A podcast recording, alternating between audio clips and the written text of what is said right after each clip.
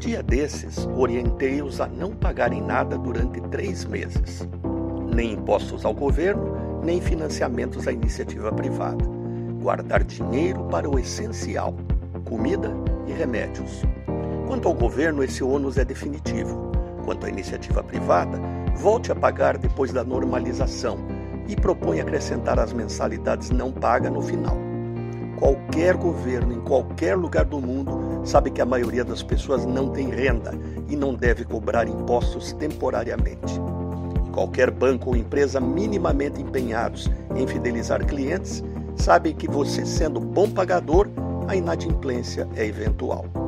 Agora, sem renda, nesse período dramático, a solução é pegar empréstimo.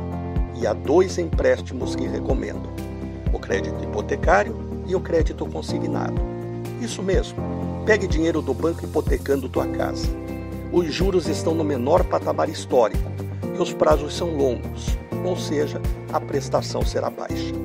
Quanto ao crédito consignado, para quem está empregado ou aposentado, esta é uma opção para pegar dinheiro barato para os filhos ou pais sem renda. Quanto ao consumo das famílias, lembrem que estamos numa guerra Logo, é impensável comprar supérfluos. Lembrem, ninguém pode afirmar com certeza quando voltaremos à normalidade, embora eu ache que ela nunca mais será como era. Por fim, se você é um dos privilegiados que ainda tem renda, poupe. O dinheiro vai valer muito mais para quem o tiver. Mil reais comprarão dois mil reais.